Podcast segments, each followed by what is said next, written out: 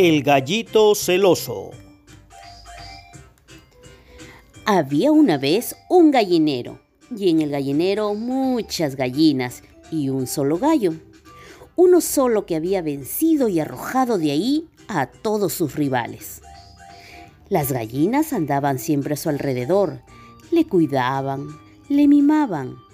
Nuestro gallito era muy, muy celoso. Un día ocurrió que paseando engreído y orgulloso por el gallinero, descubrió un pozo en un rincón, hasta entonces ignorado por él. Nunca se había fijado en aquel pozo. Creyendo que en él pudiera esconderse otro gallo, saltó al brocal y miró hacia abajo.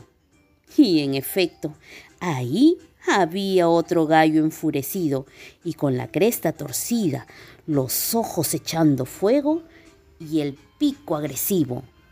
Se infló entonces, alargó el cuello y abrió las alas, amenazador.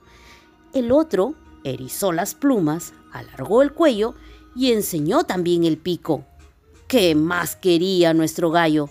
Desplegó las alas y se lanzó contra su rival, que voló a su vez contra él, con las alas extendidas y, naturalmente, se hundió en el agua y murió ahogado.